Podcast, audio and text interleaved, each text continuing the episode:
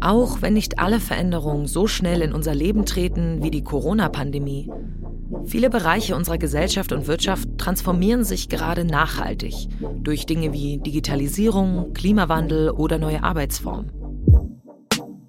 Wie sieht sie also aus, unsere Zukunft? Welche Fähigkeiten werden relevant sein? Welche Werte? Welche Geschäftsmodelle haben Bestand? Welche werden entstehen? Mit unserem Podcast Übermorgen möchten wir zeigen, was möglich ist. Wir wagen den Blick nach vorne und zeigen, wie die Zukunft aussieht, wenn die Kultur- und Kreativwirtschaft die Post-Corona-Welt entwirft. Jede Folge ist eine kleine Geschichte aus der Zukunft. Also, worauf warten wir? Selbstlernen ist das neue Paradigma im Bildungswesen. Damit einher geht auch die Notwendigkeit eines Zugangs zu digitalen Lehrangeboten. Angefangen von der digitalen Infrastruktur bis hin zur individuellen Ausstattung mit Endgeräten. Durch die Digitalisierung wurden auch die Lehre und die Lehrangebote neu strukturiert, sowie Lehrkräfte vor neue Herausforderungen gestellt. Ja? Diese Geschichte kommt von Christian Rauch. Ja. Ja, das passt mir gut. Er ist Partner im Creative Lab Covid-19 und Gründer und Geschäftsführer von State Studio Berlin. Ähm, was halten Sie vom nächsten Jahr? ja, das war ein kleiner Scherz. Ich weiß, das ist in drei Wochen. Okay, also sagen wir der 5. Januar 2051. Passt Ihnen das? Sehr schön. Oh, äh, ich muss dann mal, Frau Kamp. Ciao. Herein. Guten Tag, Frau Pohlmann. Hallo, schön, dass Sie pünktlich sind, Herr Tent. Nennen Sie mich bitte einfach ATCI 14G. Ich glaube, ich bleibe einfach bei Herrn Tent, wenn es Ihnen recht ist. Bitte, setzen Sie sich. Möchten Sie ein Glas Wasser, Kaffee, Tee? Ein Glas Wasser wäre gut. Ihre Bewerbung war ja ziemlich beeindruckend. Schulabschluss mit Bestnoten, Auslandsjahr in Uruguay, drei Sprachen fließend. Das kann sich sehen lassen. Vielen Dank. Und jetzt wollen Sie bei unserem Institut eine Ausbildung zum Wissensweber starten. Ist gut. Gut. Herr Tent, was wissen Sie denn über unser Institut überhaupt?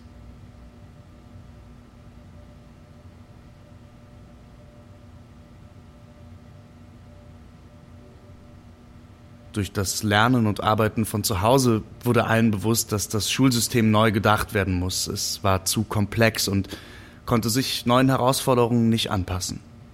Die Leute wussten nach Corona, es muss sich etwas ändern und genau da kommen die Wissensweberinnen ins Spiel. Sie haben nach der Revolution die Arbeit der früheren Lehrerinnen übernommen. Fahren Sie fort.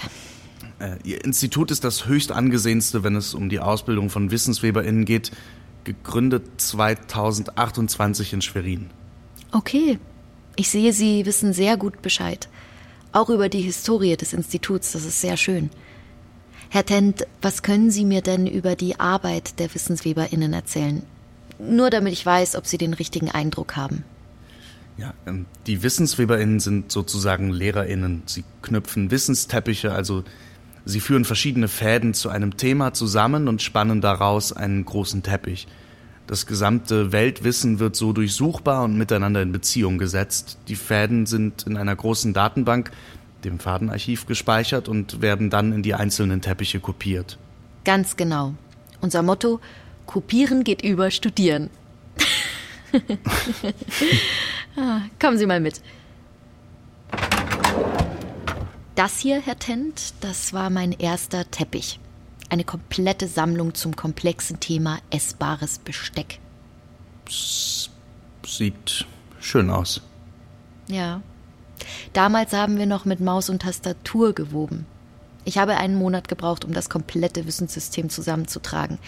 Von Biologie über die Kulturgeschichte, die popkulturelle Bedeutung bis hin zur Essenspsychologie.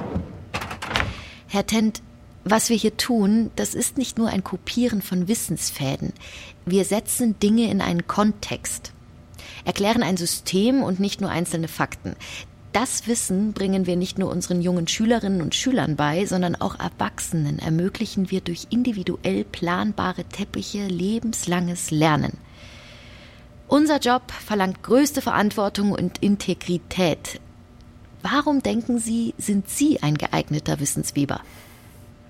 Ich bin nach der Corona-Pandemie geboren. Ich bin also mit neuen Werten aufgewachsen. Kollektivität, gemeinsames, systematisches Denken und Handeln hat mich schon während meiner Kindheit geprägt.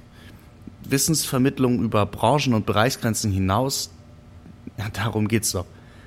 Ich finde die Vorstellung, das Wissen vieler Menschen zum Vorteil für unsere Bildung zu nutzen, faszinierend. Es klingt zwar etwas peinlich, aber ich wollte immer ein Wissensweber werden. Ich will zu dem globalen Wissensteppich beitragen und mich mit anderen WissensweberInnen vernetzen. Okay, sehr gut soweit. Zum Schluss bekommen Sie noch eine kleine Aufgabe. Wir wollen im nächsten Jahr mit einem neuen Teppich in die Webung, also in den Unterricht gehen. Dabei soll es um das Thema Kaffee gehen. Wie würden Sie die Fäden zum Thema Kaffee spannen? Ich würde natürlich erstmal die Herkunft von Kaffee aus dem Fadenarchiv raussuchen. Dazu gehört auch, wie Kaffee richtig angebaut wird, also die Agrarwirtschaft und natürlich die biologischen Aspekte der Kaffeebohne. Außerdem geht es darum, wie können wir den Kaffee bestmöglich vertreiben. Ein weiterer Faden könnte sein, wie sich der Kaffee in der Welt verbreitet hat und sich in unterschiedlichen Ländern durchgesetzt hat. Die moderne Kaffeekultur darf natürlich auch nicht fehlen. Oh, verdammt nochmal. Med medizinisch sollte die Aus sollten, sollten die Auswirkungen von Kaffee auch betrachtet werden. Was zum Teufel ist denn los? Was? Was? Es tut mir sehr leid, aber ich muss los. Ähm, Sie sind ein vielversprechender Kandidat. Mein Sekretariat wird sich bei Ihnen melden, also mein digitaler Assistent. Ich, ich muss jetzt leider los. Die haben den Mariannengraben neu vermessen. Der ist jetzt einen Meter tiefer als gedacht. Ich muss hunderte Teppiche neu verlegen. Ähm, Sie finden raus, oder? Ja, klar. Bis dann.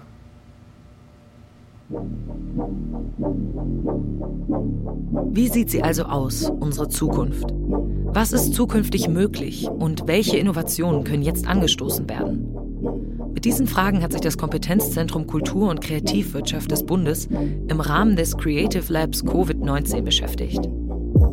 Gemeinsam mit Partnerinnen und Partnern aus Industrie, Forschung und Kultur- und Kreativwirtschaft wurde an neuen Lösungen für die Zeit nach der Corona-Krise gearbeitet. Wie eine mögliche Zukunft aussehen könnte, konntet ihr gerade hören.